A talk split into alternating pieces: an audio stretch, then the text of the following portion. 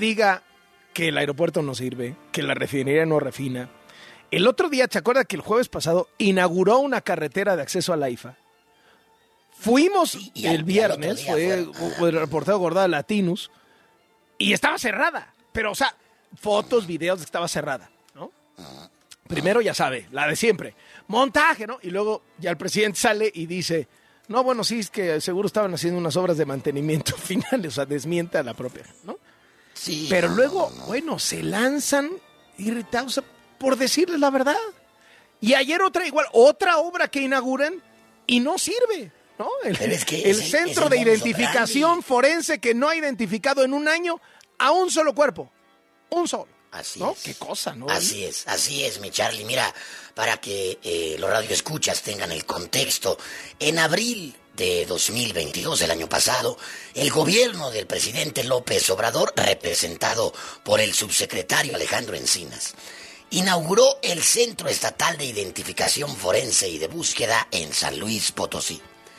Casi un año después, como bien lo dices, no se ha identificado ni un cuerpo y el centro está sin operar. La plataforma Latinos solicitó vía transparencia. Reportaje de Lucy Hernández, por cierto. De, de Ana Lucía Hernández, es correcto. Eh, bueno, solicitó vía transparencia la información pues sobre el equipo, eh, el personal que estaba laborando, los números de arrestos identificados, etcétera, etcétera, etcétera. Pero tristemente, tristemente, en septiembre de 2022, cinco meses después de la inauguración de este centro de identificación, la comisión de búsqueda aseguró que no había ni siquiera un organigrama de la dependencia, no había vacantes, eh, el centro estaba elaborando con tres personas, o sea, mira, ese mismo mes, en septiembre, clasificaron la información sobre el número de pues de cuerpos que se podían haber encontrado argumentando que pues su publicación podría obstruir la persecución de hechos con apariencia de delito pero la respuesta llegó el 15 de noviembre a otra solicitud de información que de plano contestó a ver, no se cuenta con la infraestructura ni con el equipo necesario, ni siquiera para almacenar, al- para almacenar cuerpos. Entonces, pues obvio, no hemos encontrado nada. O sea, de ese tamaño. Confesado en documentos oficiales. ¿eh? Ahí Sí, no hay de sí, que, sí, oye, sí. mira que es la persona. En documentos oficiales. ¿no? Que además Sí, hay tres sí. personas en el organigrama. O sea, hay tres personas en la nómina. Tres personas. No, no. Sí, no, es, ¿Qué es esto? una... ¿Dónde estamos, pa? Pues, pues hermano, acuérdate que yo te decía hace rato que es el modus operandi de este gobierno. O sea, es, a ver, oiga, pero vamos a inaugurar dos bocas. Oiga, pero se inunda. O sea, lo único que saca son barriles, pero de agua. Tú nada más corta, corta el listón, corta el listón. Corta. Otra para la Oiga, foto, El, ¿no? el AIFA, el AIFA, oiga, pero ni siquiera quieren volar las aerolíneas importantes. Ya les dijimos, tú corta el listón, corta, pon un avión ahí y ya, que se vea que está... No, terrible. Terrible, de verdad, hermano. Yo no sé qué piense este gobierno, pero pues diario, diario hay una nueva. Diario encontramos una. Oye, por cierto, esto que te quiero Mm. comentar también, pues hizo, hizo enojar al Instituto Nacional Electoral, mi Charlie. Porque acusaron durante la madrugada de este viernes a los medios públicos del Estado mexicano, directamente a Genaro Villamil, y lo digo con todas sus letras, de compartir documentos apócrifos relacionados con los presuntos finiquitos que se entregarían a Lorenzo Córdoba y a Ciro Murayana, Murayama, quienes sabemos que el próximo 3 de abril terminan su labor en el instituto. Estos medios públicos del Estado mexicano, insisto, comandados por Villamil, difundieron un documento en el que dice que se les iban a pagar. Lleva, lleva a varios cada uno. documentos falsos Sí, difundidos Villamil en sí, su historia sí. como reportero y funcionario público, ¿no? Espera, porque creo, creo que son mis antenitas de Villamil. Espérame, sí. Sí, las antenitas de Villamil. ¿Cómo Están- van las están- antenitas de Villamil? Aquí está. ¿Qué pasó? es que están detectando la presencia ya de están, fake news. siguen, o siguen los millones bailando. Dame, por favor, hermano. Te decía que... Y ahora, ¿qué? eh, un documento falso, ¿no? Sí, sí, de donde que decía que iban a recibir Lorenzo Córdoba y Ciro Murayama más de nueve millones de pesos de finiquito, además de millonarias compensaciones eh, y, y, bueno, mucho, mucho billete, pero pues salen a decir, oigan, esto es mentira, esto es una fake news, eso no es cierto. De hecho, el INE acompañó su mensaje publicado poco después de las 12 de la noche con el texto hashtag di no a la desinformación, hashtag certeza 2023. Es que, a ver, eh, es un funcionario público, es, es el sistema de radio y televisión del gobierno, es decir, es claramente algo que tendría que estar al servicio del Estado mexicano en claras labores de partido. ¿no? Usted le prende a cualquiera de esos canales públicos, no hay pudor, no hay pudor. Mira, eh, Charlie, incluso Ciro Murayama, a través de su cuenta de Twitter, puso, en el gobierno son increíbles y cada día más burdos. Nos inventan un finiquito desproporcionado con un documento totalmente falso. Luego, a pesar del desmentido, siembran la pregunta en la mañanera y así siguen atacando para justificar el plan B que evidentemente pone en riesgo pues una elección libre. Eso fue lo que, puso, lo que puso Ciro Murayama y bueno, pues el presidente se fue por la tangente. No, no se refirió a ese finiquito, le dio la vuelta al tema.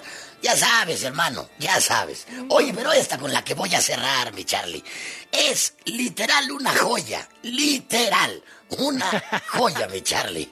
Porque resulta que una de las aspirantes a jefa de gobierno capitalino, no nos hagamos si no somos, es Rosa Isela Rodríguez, la secretaria de seguridad, que, ¿por qué no?, llegó al, al evento del 110 aniversario luctuoso de Francisco y Madero con aretes de amlito de oro, de oro, mi Charlie, literal. O sea, Rosa Isera Rodríguez, la secretaria de Seguridad, se robó los reflectores en este evento. El porque de pronto le dijeron. ¿no? no el Dios, qué cosa. Pero, espérate, hermano, la, la, figura con los aretes de, del amlito, este personaje en caricatura del presidente, eran de oro, completamente de oro, pero todavía llegó a presumirlos. Vamos a escuchar qué contestó cuando los reporteros pues pudieran haber aplicado la de, oiga, secretaria, ¿quién pompó? ¿No? ¿Y por qué la figura de Amlito en los, en los aretes de oro? Esto, esto dijo. Ya vio cómo les ando presumiendo. ¿Dónde los compró, secretaria? Me los... Los mandaron a hacer para usted. No, hay muchas compañeras que traen... Sí, sí, pero ¿a poco no está bonito? Descríbanos qué es. No, si nomás vine aquí, aquí de presumir. Aquí nada más vine a presumir, dice varias compañeras los traen, a mí me los regalaron, son unos aretes, como si fuera una, del tamaño de una moneda de un peso, Charlie, y totalmente de oro con la imagen del presidente en caricatura, del llamado AMLITO. ¿Qué tal? O sea, digo, a ver, yo no sé si no entienden esto de la austeridad republicana, de la pobreza franciscana, de que por favor, este, pues nada de exceso. Ah, bueno, te estás ¡Que regreso a las cloacas! ¡Regresaré! Así las cosas. Me da muchísimo gusto saludar en W Radio al maestro Roger Bartra, uno de los grandes intelectuales de izquierda de nuestro país. Maestro, ¿cómo ha estado? ¡Qué gusto! Carlos, un gusto estar de nuevo contigo. Ya he escuchado mucho del folclore este, del gobierno. Maestro Bartra, eh, le, iba yo a preguntar si ya había ido al gimnasio, a la caminadora, a hacer pesas para la marcha, pero no es marcha esta vez, es concentración en el Zócalo. No es marcha, ahí estaré desde luego. Yo eh, convoqué en un video a asistir y, y, algo así va a ocurrir en, en, más de 100 ciudades del país y del extranjero. ¿Le, vale, este, ¿Le vale al presidente, maestro Bartra? No, no, yo creo que sí le importa. Y estamos viendo las reacciones iracundas este, que provoca la convocatoria a la concentración en el Zócalo ante la Suprema Corte de Justicia. Una de esas manifestaciones es que se puso a insultar de la manera más grosera al ex magistrado José Ramón Cosío, mi amigo José Ramón, y lo acusó de corruptazo. Realmente no se mide, le, le entra la ira se pone iracundo y comienza a insultar a aquellos pierde los estribos, pierde los estribos, así que claro que le importa mucho al presidente, desde luego, aunque pueda fingir con algunos gestos que, que le vale madres, pero no es así. ¿Todo ahora depende de la Corte? ¿La, ¿La sobrevivencia de la democracia mexicana depende de la Corte? Yo, yo, creo que en buena medida sí, de la Corte y de la ciudadanía. Por eso la importancia de la concentración en el Zócalo y en varias ciudades del país es una gran importancia porque la ciudadanía está mostrando su enojo ante algo que es más allá que este folclore de merolicos y, de, y de de autoritarismo, aduladores, corrupción, etcétera. Es, es, algo más profundo. Yo en la convocatoria que grabé en video hablé de la presencia de un tumor, eh, yo podría decir una metástasis de antidemocracia, de autoritarismo en el seno del gobierno un fenómeno que, desde luego implica, está impulsado por el presidente, pero que es un fenómeno político extremadamente peligroso. Yo, yo hace tiempo que he examinado eso. Mira, desde el 2006 publiqué un ensayo titulado Fango sobre la democracia, referido a López Obrador. Pues eso es lo que tenemos hoy, un gobierno que tira fango sobre la democracia un gobierno que se, debilitó en las últimas elecciones, que no supo transformar nada, que es un gobierno de destrucción, no de construcción, y que ahora está dando patadas de ahogado porque no pudo modificar la constitución para afectar todavía más profundamente al INE que lo que propone el plan B. Fracasó en eso y ante ese fracaso está el gobierno está rabioso y por eso está tratando de afectar al INE por la vía de las leyes secundarias que pueden aprobar por mayoría. La Suprema va a estar en manos, la parte jurídica, en manos de la, de la Suprema Corte, sin duda, y eso va a generar una enorme tensión entre el Poder Ejecutivo y, eh, y el Poder Judicial. Eso es algo que, ocurre en otros países, eh, eh, como en Argentina, que hay una confrontación muy grande. Es posible que haya algo así, pero yo confío en que la mayoría de los ministros, con la excepción seguramente de Yasmín Esquivel, la mayoría de los ministros va a bloquear ese plan B o por lo menos lo va a recortar en sus eh, aspectos más peligrosos. Eh, ahora, a propósito de este asunto, pues el voto de Yasmín Esquivel es estratégico y no hay que perder de vista que el presidente basta con que consiga cuatro votos, aunque tenga siete en contra, basta con que tenga cuatro para ganar. Eh, con cuatro es suficiente, por eso el voto de Yasmín Esquivel, la ministra. o sea, ya hoy que sale hoy que sale también lo de su tesis doctoral, maestro Bartra, o sea, no solo plagió la de licenciatura, como denunció Guillermo Sheridan, también la de la tesis doctoral hoy sale en el país. No debe irse. Es la, pues claro que debe irse, claro que debe irse, pero, pero no creo que se vaya por propia voluntad, no parece, está dispuesta a luchar hasta el final. Este, yo creo que la UNAM tiene que avanzar más en, el proceso de quitarle el título, porque el título de original ese es fundamental y no puede ejercer sin ese título. Ahora, ha, ha, hecho toda clase de mañas y de corrupciones para bloquear a la UNAM, que la UNAM pueda avanzar en, en ese, en ese dictamen. Es, un, es verdaderamente escandaloso, es una de las cosas más ridículas, pero también peligrosas que están ocurriendo, porque la señora ministra pues tiene un voto y ese voto puede ser decisivo. Y si hay tres y se que, que, dudan que de, bloquear el plan B, y ella se agrega, pues ya se bloqueó todo, ya, ya, ya no hay manera, avanza el plan B tal como está. Vamos a ver, la presión ciudadana aquí va a ser muy importante porque eso hace reflexionar a los jueces.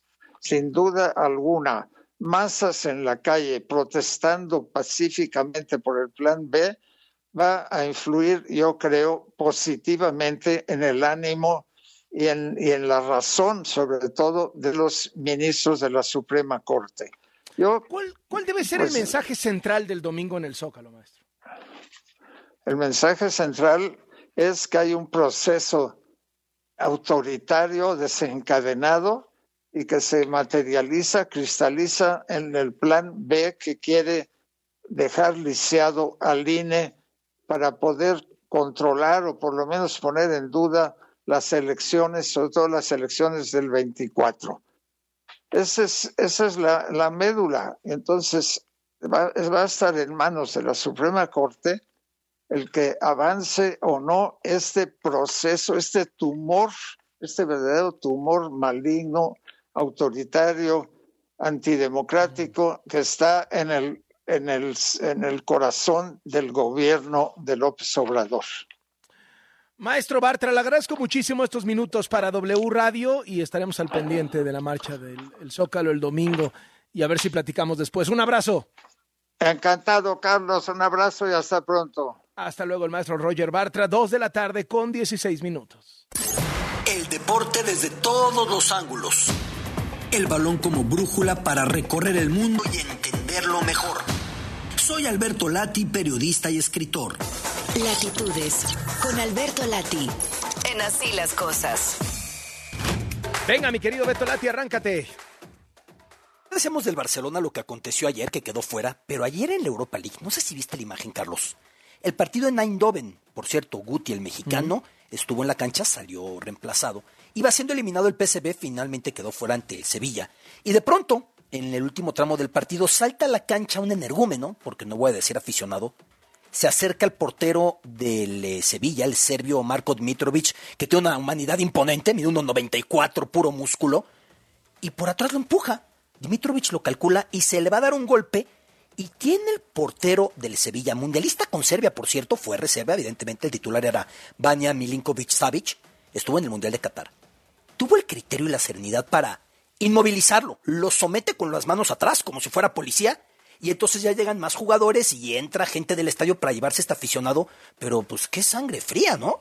En ese momento, sí, sí, sí, a medio partido, es un tipo que además es muy, muy tonto porque el guardameta, Dmitrovic, le llevaba una cabeza, es puro músculo, mide 1,94, reitero. Había jugadores más bajitos, por ejemplo, cerca de ahí, como, como Jesús Navas, pero eso es lo de menos.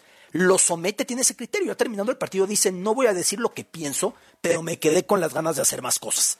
La verdad es que es un tipo de reacción que hay que aplaudir, porque en ese momento pudo haber hecho algo muy diferente con un tipo que le soltó un puñetazo a la cara directamente. No. Ya ha sido hoy el sorteo de octavos de la Europa League, la sí, suerte para los mexicanos. Betis contra Manchester United.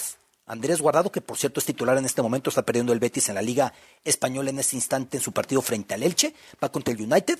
A tiempo que el Sevilla, esperemos ya con Tecatito, que ya se ha reincorporado frente al Fenerbahce turco. Todo esto en la Europa League, el Feyenoord de Santi Jiménez contra el Shakhtar. Y eso nos lleva al siguiente tema, porque el equipo de Donetsk ha avanzado en la Europa League y es una pauta para entender lo que es el fútbol de Ucrania, un año de la invasión. Fue muy simbólico que ayer lograra el Shakhtar clasificarse a un partido trepidante en el que el cuadro del oriente de Ucrania, precisamente de las regiones de las primeras que los rebeldes prorrusos reivindicaron en 2014, y desde entonces el equipo pues es refugiado, vive en el exilio, ha ido de ciudad en ciudad a Kharkiv, a Leópolis, a Kiev. Este equipo del Shakhtar logró avanzar. ¿Cómo se ha ido relacionando la ocupación y la invasión al fútbol? Incluso antes, un año antes de la invasión rusa, en la Eurocopa de Naciones, que por la, la, pandemia fue en 2021, la selección ucraniana ya quería saltar a la cancha llevando en el uniforme el mapa de la Ucrania completa, incluyendo la Crimea que Rusia se había anexado directamente.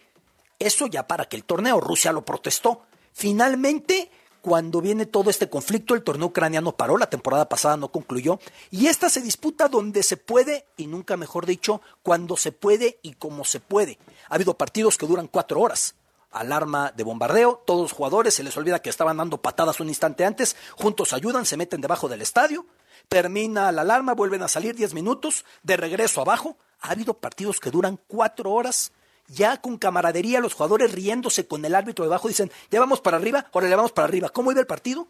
Así es como se está jugando de momento la liga ucraniana. En este instante el líder del torneo es el Dnipro, en honor al nombre del río Dnieper, el principal río, evidentemente, de Ucrania que atraviesa Kiev.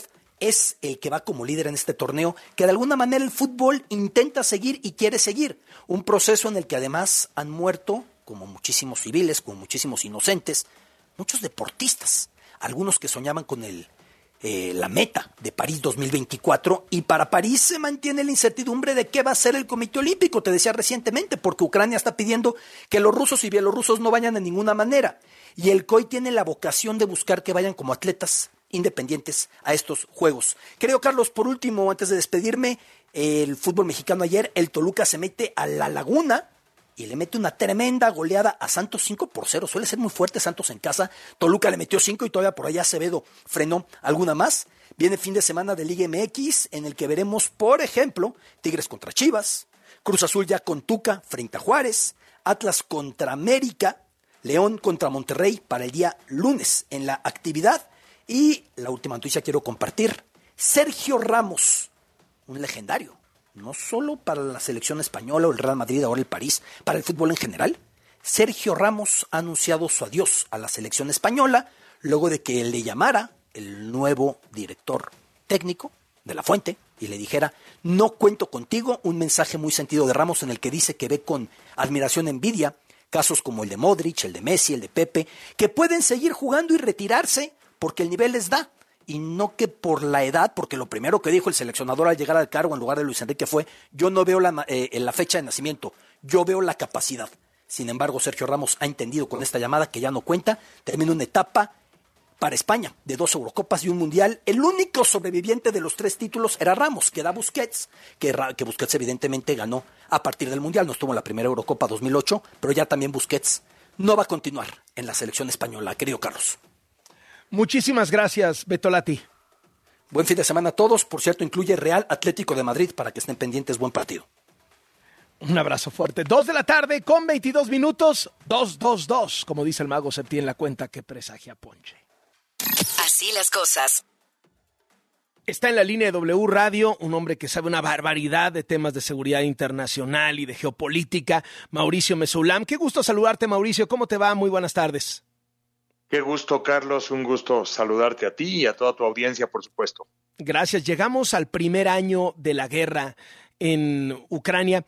Lo obvio es decir que Putin creía que iba a acabar rápido y resulta que no, que Zelensky era un presidente débil, asediado por los escándalos de corrupción domésticos y ahora es un gran héroe, que Europa estaba dividida y se unió, que la OTAN no servía para nada y ahora ya sirve, que republicanos y demócratas por fin se pudieron poner de acuerdo en algo que fue apoyar a Ucrania para que Rusia no avanzara. Pero déjame te hago unas preguntas específicas. La primera es las sanciones económicas. ¿Le han realmente afectado a Rusia? Leo por ahí que Rusia ha podido sacar su petróleo por China, por India, por Irán. El petróleo está carísimo, se está llenando de cash. Leí el otro día en el Financial Times que solo el 9% de las compañías del G7 y de Europa realmente se han salido de, de Rusia. ¿Lo está sufriendo Rusia económicamente como nosotros nos imaginamos? Mira, eh, yo te diría que es una respuesta menos clara de lo que de lo que se quisiera pensar.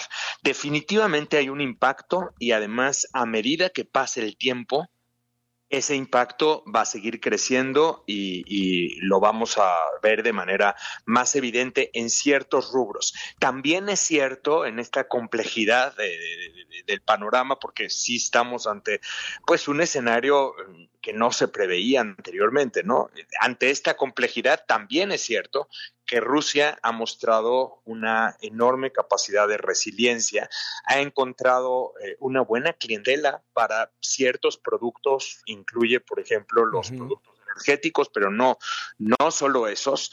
Y también es verdad que eh, hay muchas compañías que no se han terminado de salir de Rusia y también es verdad que hay muchos países que no se han sumado a las sanciones. te pongo un ejemplo, Turquía es miembro de la OTAN y en teoría pues Turquía formaría parte de la Alianza Atlántica, pero la realidad es que el comercio entre Turquía y Rusia ha crecido en este último año. No solo no solo eh, no ha Dicen que los aviones de los oligarcas rusos dejaron de aterrizar en París y en Milán y empezaron a aterrizar en Turquía y en Dubái, ¿no? En Estambul y en Por Dubái. Por supuesto, exacto, ahí estás poniendo otro ejemplo. Los países del Golfo siguen comerciando con Rusia, tienen proyectos energéticos conjuntos, Qatar, Emiratos Árabes Unidos, siendo aliados de Estados Unidos, pues en el caso de las sanciones con Rusia no han participado y esto ha permitido, eh, por supuesto, tanques de oxígeno importantes. Ahora, eh, tampoco significa que no han impactado las sanciones. Hay, hay, hay, una realidad eh, financiera en Rusia que es muy distinta hoy que hace, por ejemplo, un año y un mes. Es muy distinta y además, a medida que pasa el tiempo, también Rusia va encontrando más dificultad y va teniendo que encontrar mecanismos para ir esquivando las sanciones. También es cierto que hay mercado negro, ¿eh? también ese es otro factor no contabilizado. Hay mercado negro y hay formas de triangular para que pues, Rusia pueda seguir adelante con, el, eh, con, su economía. Eh, China ha estado coqueteando muchísimo con Rusia. Biden ha amenazado con dar a conocer los reportes de inteligencia que exhibirían que China está seriamente pensando darle armas a Rusia. ¿La balanza la puede inclinar China en esta guerra? Finalmente, si China se va con Rusia, ¿va a ganar Rusia o viene la Tercera Guerra Mundial? No, no necesariamente tercera guerra mundial y tampoco necesariamente significa que Rusia vaya a ganar. Definitivamente sí sería eh, una pieza que cambiaría enormemente el ajedrez si China decide armar a Rusia o decide sobre todo contribuir con, con, partes que son fundamentales para que Rusia misma sea quien fabrica lo que tiene que fabricar de armamento. Entonces sí es un factor. Ahora, el, el punto acá es que China misma ha mostrado una, una, línea, ha mostrado tener que caminar en una línea muy delgada entre, por un lado, sí posicionarse a favor de Rusia y sí eh, criticar a la OTAN por su expansión y sí mantenerse, mantener su rivalidad con Estados Unidos como la mantiene, pero al mismo tiempo tampoco eh, favorecer a Putin en todo. Es decir, China no no quiere ver de ninguna manera una confrontación nuclear, eso ni se diga, pero China tampoco reconoce, por ejemplo, la soberanía rusa sobre Crimea, ni quiere reconocer la soberanía rusa sobre estas cuatro regiones que Rusia ha que tiene Rusia desde el año pasado, ¿no? Y, al mismo tiempo China no quiere un mundo como el que se está empezando a dibujar, porque va en contra de su modelo de desarrollo que se basa en globalización, en libre mercado, en, en cadenas de suministro que realmente fluyan. Entonces, pero por otro lado, pues sí es verdad que la confrontación con Estados Unidos ha venido aumentando y en, en, las últimas semanas China sí está considerando seriamente posicionarse más todavía más al lado de Rusia de lo que ha mostrado hasta ahora. Mauricio Mesulam, eh, los autoritarios van a terminar logrando la paz, es decir, esta capacidad que ha mostrado China de que puede hablar con las dos partes. Emiratos Árabes, Mohammed bin Salman y Turquía, eh, Recep Tayyip Erdogan, que lograron, pues digamos, ser los brokers, ¿no? Los que, los que, los que sacaron los granos de Ucrania y, medio bajaron la inflación y paliaron un poco los riesgos de hambruna, particularmente en África, etcétera. Pues son tres países, este, uno más que otros, pero claramente autoritarios. Esos son los que al final van a poder hablar con las dos partes, van a poder sentarlas a la mesa y pueden lograr la paz. ¿Se van a poner de moda los autoritarios? te, lo plantearía de dos maneras, ¿no? Primero, pues si te vas a la teoría clásica de negociaciones internacionales, efectivamente tú necesitas eh, ciertos actores que puedan hablar con las distintas partes. Te tienes que quitar por un momento el, sombrero moral, que además también sería muy cuestionable por parte de otros actores, pero para, para, efectos de negociaciones necesitas canales de comunicación. El romper canales de comunicación no facilitan procesos de negociación, no facilitan procesos de cese al fuego y esa es la realidad de la cuando cuando se logran alcanzar acuerdos del cese al fuego y hay ejemplos históricos al respecto. Pero esa es digamos en la parte teórica. En la parte de la realidad material de hoy, yo te diría que ni siquiera las personas que tú mencionas tienen o parecen hoy como están las cosas en el terreno de las hostilidades, tener la capacidad para realmente producir un cese al fuego, porque hay una condición básica.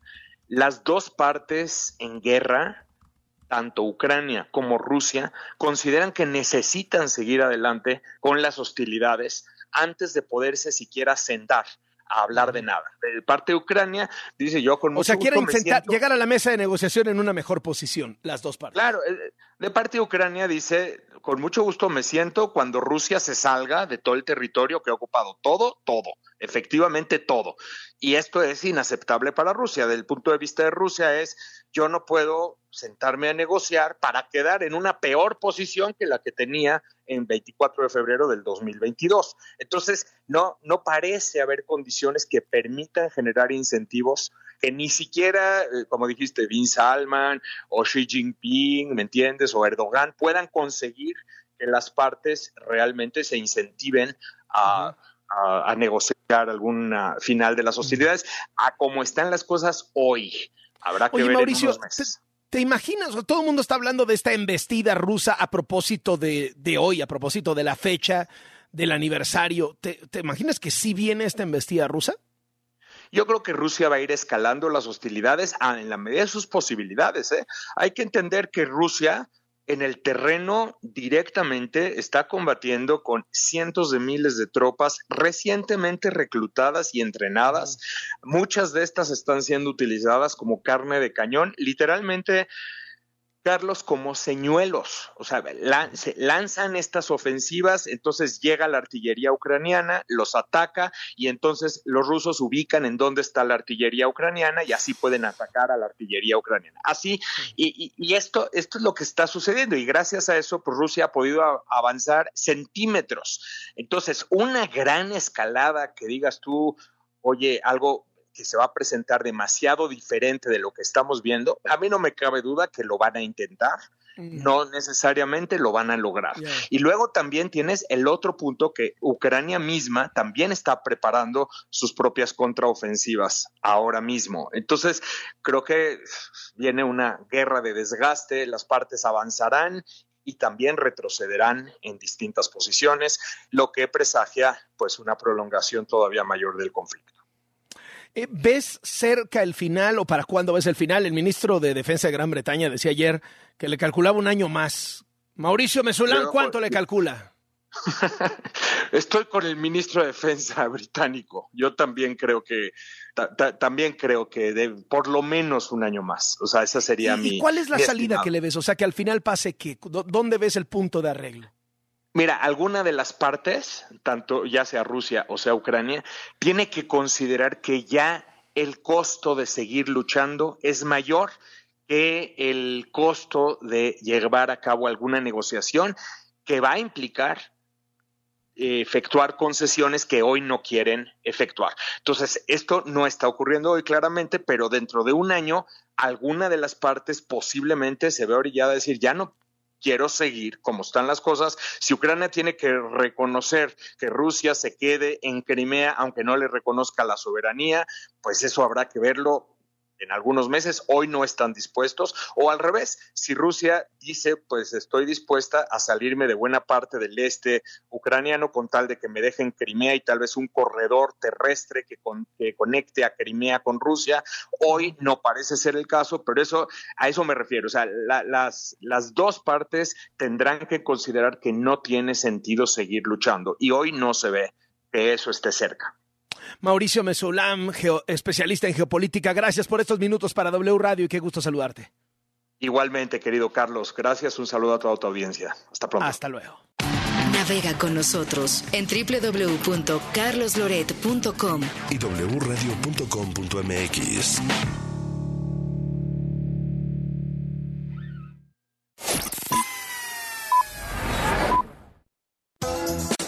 En Chedragui por ti cuesta menos la cuaresma. Filete de tilapia 98 pesos kilo y filete basa rojo 79.90 kilo. Del 24 al 26 de febrero. Cuesta menos. Renueva tu estilo en los 15 días para él de Liverpool. Aprovecha con hasta 15% en monedero electrónico y hasta 9 meses sin intereses en ropa para hombre de las mejores marcas. Te esperamos del 10 al 26 de febrero de 2023. Consulta restricciones. ciento informativo para meses sin intereses. En todo lugar y en todo momento, Liverpool es parte de mi vida. Ven a Coppel y déjate flechar por la comodidad del colchón Restonic Avelin matrimonial de 5,299 pesos y llévatelo a solo 3,999 pesos. Vigencia el 28 de febrero. Restonic, el colchón de tus sueños. Esta cuaresma, elige Soriana. Aprovecha 20% de descuento en todo el pescado entero fresco y congelado. Sí, 20% de descuento. Y pierna con muslo de pollo congelada a solo 19.90 el kilo. Soriana, la de todos los mexicanos. A febrero 27, excepto mojarra tilapia, sierra o peto. Aplican restricciones. Habla Mario Delgado. La transformación avanza por la voluntad de la mayoría del pueblo de México. Antes el gobierno estaba al servicio de los poderosos, protegía los intereses de los de arriba y saqueaban el patrimonio de la nación. Ahora es el gobierno del pueblo y para el pueblo. Y primero van los pobres. Se combate la corrupción y se defiende la soberanía. Tenemos al segundo mejor presidente evaluado de todo el mundo. Y tenemos mucho pueblo. Sigamos con esperanza transformando la patria que soñamos para la felicidad de nuestros hijos y nuestras hijas. Morena, la esperanza de México dibujo para peques, trazos financieros está de vuelta. Si te gusta dibujar y tienes entre 6 y 12 años, haz un dibujo con el tema de dónde viene el dinero y cómo usarlo para vivir mejor. Puedes ganar grandes premios. Entra a conducef.gov.mx. Checa las bases del concurso, regístrate y entrega tu dibujo en la oficina de la Conducef más cercana. Gobierno de México. Las modas vienen y se van. Y hoy, el cristal o metanfetamina está de moda. Pero lo que viene y no se va son sus efectos dañinos. El cristal quita el hambre y el sueño, provocando alucinaciones y psicosis.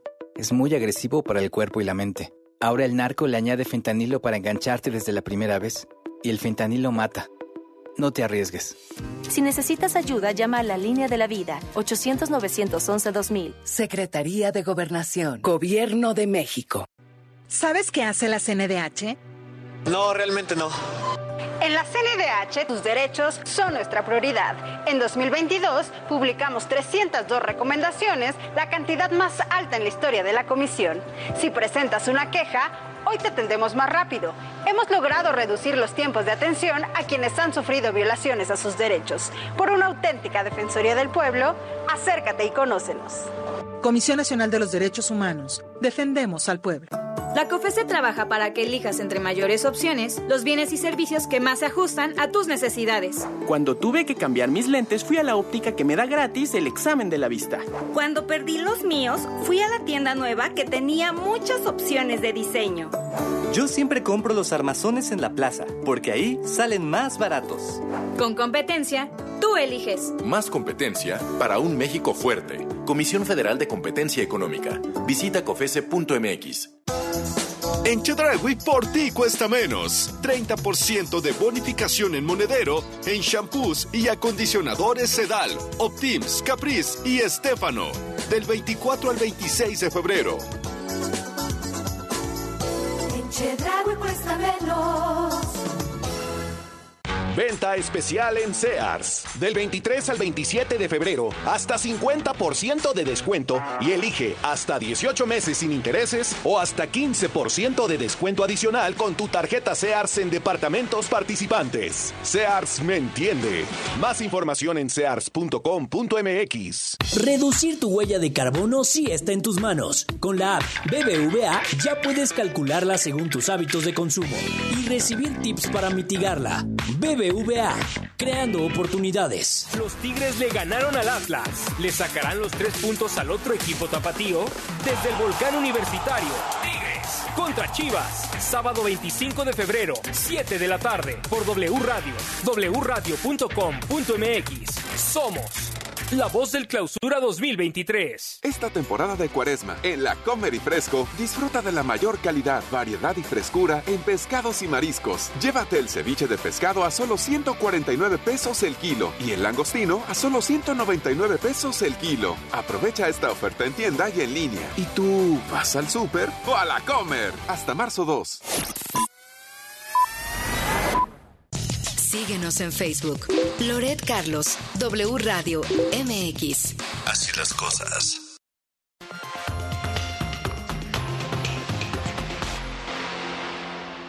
El resumen de lo que tenemos justo en este momento. Areli Paz, vamos contigo. Lo que tienes que saber. En Así las cosas. Dos de la tarde con 40 minutos. En el Senado hay reacciones al nuevo plagio de la ministra Esquivel. Vero Méndez, buena tarde, cuéntanos. Querida Areli, muy buenas tardes. Son senadores de oposición los que sugirieron esta tarde a la ministra Yasmín Esquivel que pida una licencia mientras se investigan y se resuelven los señalamientos de plagios de sus tesis de licenciatura y ahora de doctorado. La senadora Kenia López Rabadán dijo que Yasmín Esquivel está lastimando al Poder Judicial de la Federación. Vamos a escuchar de apropiarse del trabajo intelectual de un alumno, sino que copió párrafos completos de obras de juristas de reconocido prestigio nacional e internacional. Lo que ha hecho la ministra Esquivel es vergonzoso. Ahora solo falta que diga que ella escribió primero la tesis de licenciatura con la que el doctor Jorge Carpizo se tituló en 1968. Se demuestra una y otra vez que es una plagiaria recurrente. El daño que ha hecho la ministra Yasmina Esquivel a las instituciones mexicanas continúa y expone con su permanencia la credibilidad de nuestro máximo Tribunal de Justicia. Por su parte, la senadora del PRI, eh, Claudia Anaya, aseveró que mientras eh, Yasmín Esquivel se mantenga en el máximo tribunal del país, todos sus posicionamientos y sus juicios sobre diversos asuntos serán cuestionados. Mi reporte esta tarde. Gracias, pero buena tarde. El escritor, profesor, analista, investigador Roger Bartra dijo en W Radio que la ministra Esquivel debe irse por un segundo plagio y su voto será importante en el debate de la inconstitucionalidad del Plan B. Claro que debe irse pero, pero no creo que se vaya por propia voluntad, no parece, está dispuesta a luchar hasta el final. Este, yo creo que la UNAM tiene que avanzar más en, el proceso de quitarle el título, porque el título de original ese es fundamental y no puede ejercer sin ese título. El escritor dijo que el presidente López Obrador está dando patadas de ahogado porque no logró su reforma constitucional. Aseguró que lo que ven es un fenómeno político extremadamente peligroso. La ciudadanía está mostrando su enojo ante algo que es más allá que este folclore de merolicos y, de, de, autoritarismo, aduladores, corrupción, etcétera es, es algo más profundo. Yo en la convocatoria que grabé en video hablé de la presencia de un tumor, eh, yo podría decir una metástasis de antidemocracia, de autoritarismo en el seno del gobierno. Samuel García, gobernador de Nuevo León, le respondió al presidente con respecto al tema de que no hay agua y por eso no pueden poner Tesla. Nosotros vamos a trabajar con Tesla de la mano para que puedan ir aclarando y comprobando que no utilizan agua de consumo humano y que la que utilizan es tratada y es mínima. No lo he podido eh, visitar, pero yo estoy dispuesto cuando él me diga, creo que viene el Estado también, aquí estamos a la hora. Estados Unidos anunció un nuevo paquete de ayuda por 10 mil millones de dólares para Kiev. Advierten que no van a dejar solo a Ucrania frente a Rusia. Ya no pudo encontrar boletos para el concierto de Depeche Mode. Calma, porque la banda británica anunció un segundo concierto en la Ciudad de México para el 23 de febrero en el Foro Sol. Así que póngase listo, porque esta vez podría sí encontrar sus boletos. Y para lo que sí tenemos boletos en este momento aquí en W Radio es para el concierto de Amanda Miguel el 16 de marzo a las 8.30 de la noche en el Auditorio Nacional. Vaya haciendo usted su agenda 55 51 66 8900. Tenemos pases dobles para usted y la puede escuchar en vivo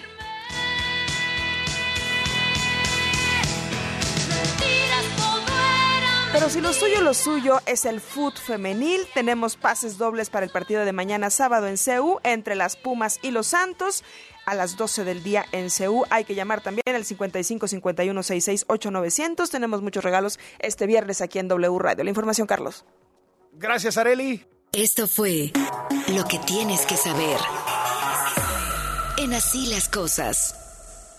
Vamos a quitarnos la mirada del ombligo, vamos a hablar de lo que se está viviendo en el mundo, de lo que está manejándose en la geopolítica, lo que aparece en las primeras planas, como por ejemplo, el Washington Post hoy pone en su portada que el vocero de un partido de oposición en India fue detenido por burlarse del primer ministro Narendra Modi.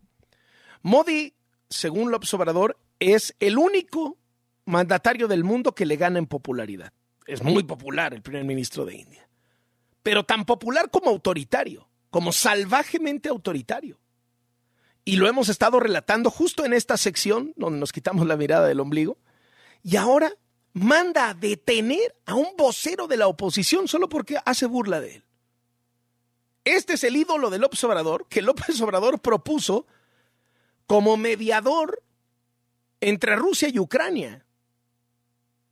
Y cada que hay algo que tiene que hacerse internacionalmente, siempre dice López Obrador, el Papa y Narendra Modi, el primer ministro de India. Ese es su ídolo, el que encarcela opositores, tal cual. Déjeme, me muevo a África porque este domingo hay elecciones en la democracia más robusta de África, que eso es como decir nada. Porque la democracia más robusta de África constantemente ve episodios de violencia y de compra de votos masivamente que terminan incidiendo en las elecciones. Y normalmente en las últimas décadas se habían estado turnando el poder dos partidos políticos y ahora ha salido un candidato tercero que parece favorito en las encuestas. Y ese tercer candidato es un poco como la opción de los jóvenes, la tercera vía, ¿Y por qué es la opción de los jóvenes? Pues porque los candidatos de los dos partidos tradicionales tienen más de 70 años y este tiene 61. O sea, no es que sea un joven él, pero pues es más joven que los otros dos y sobre todo conecta muchísimo con las juventudes. El del partido oficial tiene como más fuerza en el sur, en el partido rival histórico pues tiene más fuerza en el norte, pero este ha conectado sobre todo con una población joven que pues ya no quiere vivir en las situaciones de pobreza, etcétera, etcétera, después de que cayó la dictadura nigeriana, que por cierto, luego uno de los dictadores ganó las elecciones y se volvió mandatario, ¿no? Pero bueno, desde que cayó la dictadura, pues no han podido salir de las broncas económicas, no han podido, o sea, la democracia no les ha traído prosperidad a los nigerianos. Bueno, la última que sucedió y que apareció en la portada de New York Times es que decidió Nigeria al cuarto para las doce, literalmente hace unos días, que iba a cambiar todos los billetes. Que iba a haber una nueva moneda nigeriana, entonces toda la gente tenía que llevar todos sus billetes a los bancos y luego en los cajeros automáticos iban a sacar los nuevos billetes. Bueno, aquello fue un fiasco. Porque la gente sí devolvió sus viejos billetes y cuando se formó en los cajeros, pues para sacar la lana, pues no había billetes suficientes. O sea, aquí no estamos hablando de, del corralito de la clásica crisis económica en donde los bancos no te pueden dar el dinero. No, no, no. O sea, ahí está el dinero. Lo que no hay es billetes para dártelo, porque no lo implementaron bien. Y entonces, por más que a la gente les están haciendo que no saquen más de 40 dólares cada vez que van al cajero, pues O sea, a pesar de eso, no hay billetes este, suficientes en Nigeria. Y eso ha generado un caos tremendo que seguro incidirá también en el resultado de las elecciones. Déjeme, le, le platico lo que está sucediendo en la iglesia mormona de los Estados Unidos, que usted sabe, usted sabe que es muy poderosa la iglesia mormona en los Estados Unidos. El Financial Times publicó el otro día en su primera plana que está la iglesia mormona acusada de haber creado todo un entramado financiero de compañías cascarón y empresas fantasma para esconder sus inversiones, que sabe a cuánto equivalen? A 100 mil millones de dólares. Las inversiones de la iglesia mormona. Y la iglesia mormona no quiere que se sepa dónde está ese dinero y bueno, pues ya tiene un caso, un expediente por este tema. Fíjese que el Wall Street Journal el otro día publicó en su portada la singular historia de una familia que vive en un club de golf. Y de hecho su casa da al campo de golf. Y esto pues se considera muy preciado, ¿no? Pues qué bonito estar ahí, ahí frente al campo de golf y pues, se ve todo verde y todo bonito. Ah, bueno.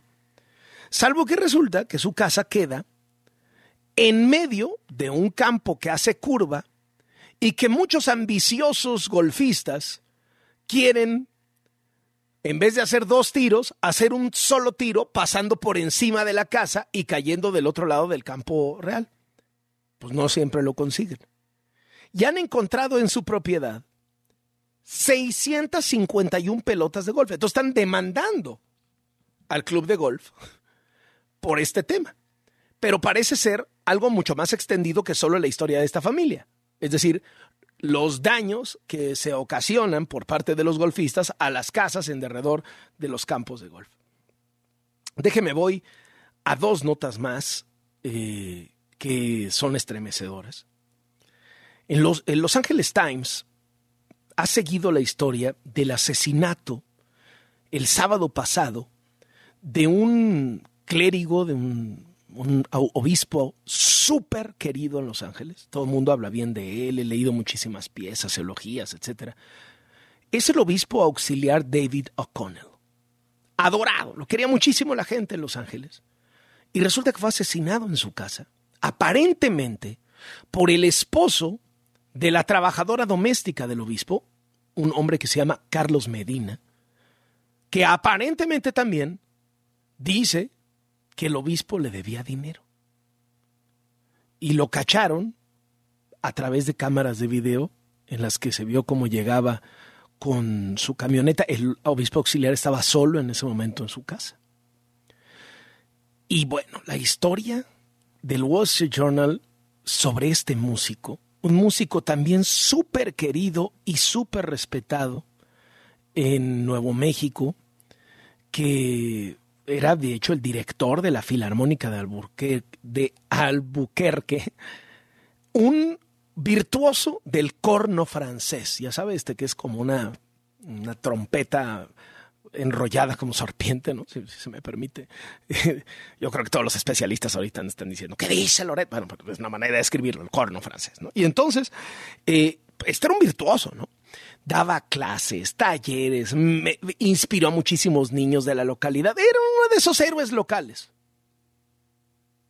Pues muere y a la postre se descubre que el tipo era un violador serial.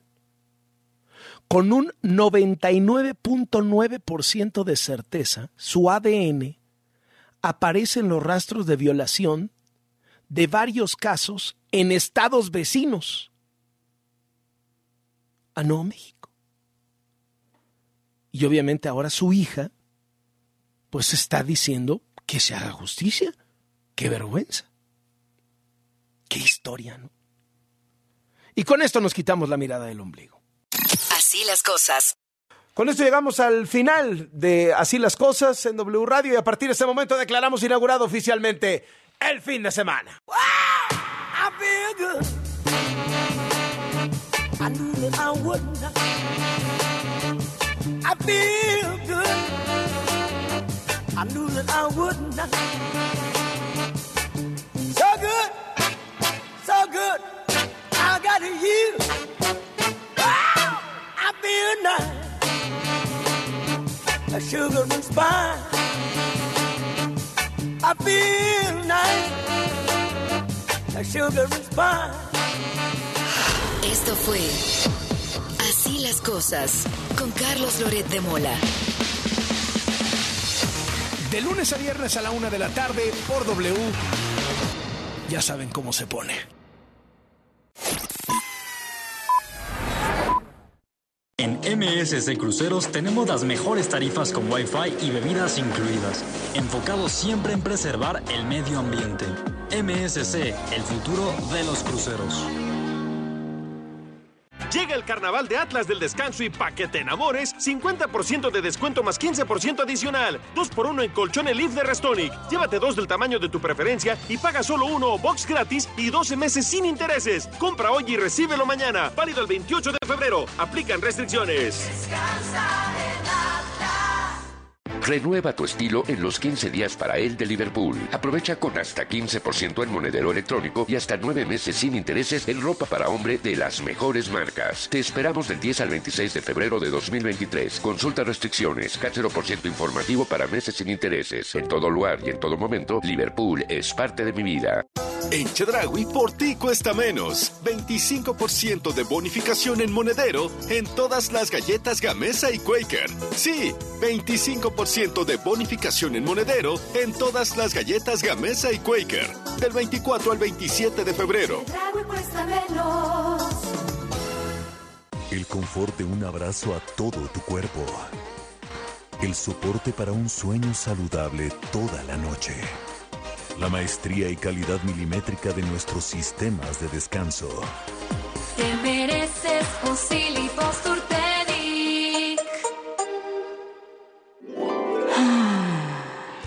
Ven a Coppel y déjate flechar por la comodidad del colchón Restonic Avelin matrimonial de 5,299 pesos y llévatelo a solo 3,999 pesos. Vigencia el 28 de febrero. Restonic, el colchón de tus sueños. En Soriana sabemos lo que te gusta. Aprovecha 3x2 en cereales Zucaritas o Choco Crispies y en yogurts batidos Lala, Alpura, Yoplait o Danone de 900 gramos o más. Y lleva 4x3 en purés de tomate. Sí, 4x3. Soriana, la de todos los mexicanos. A febrero 27. Aplica restricciones. En Office Depot, laptop HP de 8 GB de 14,999 a 9,999 pesos. Multifuncional Epson de 5,399 a 4,299 pesos. Válido 24 de febrero. Nuevas colecciones en Casa Palacio Antara. Renueva tus espacios con lo mejor de la temporada y aprovecha hasta 30% de descuento más hasta 15 mensualidades sin intereses. Vive totalmente Palacio. Promoción válida hasta el 12 de marzo de 2023. Consulta términos, condiciones y CAT en tienda. La celebración oficial de Juan Gabriel. Un homenaje a la música de Juan Gabriel.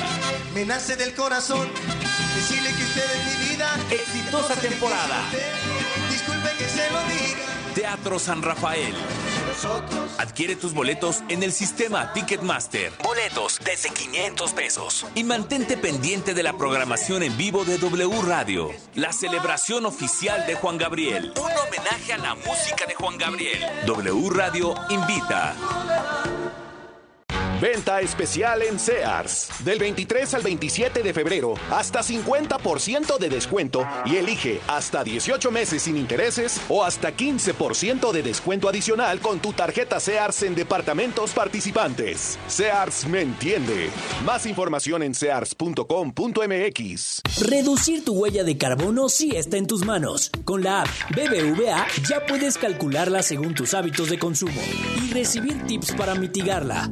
BBVA, creando oportunidades. América visita Guadalajara. Las Águilas juegan en el Jalisco para enfrentarse al Atlas. Sábado 25 de febrero, 9 de la noche, en W Radio, por wradio.com.mx y nuestra aplicación.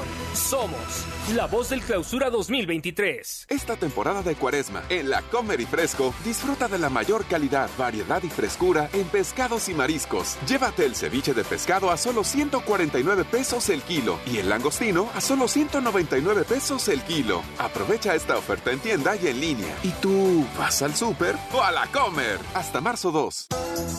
En Chedragui por ti cuesta menos la cuaresma. Filete de tilapia 98 pesos kilo y filete basa rojo 79.90 kilo. Del 24 al 26 de febrero. En Chedraui cuesta menos. Casa y estilo. Descubre nuestras colecciones en exclusiva y haz de tu hogar un palacio. Obtén hasta 30% de descuento y hasta 15 mensualidades sin intereses. Febrero 17 a marzo 12 de 2023. Soy totalmente Palacio. Consulta términos en elpalaciodehierro.com. Si es radio, Es W. La Alpan 3000, Polonia Espartaco, Coyoacán. W Radio 96.9.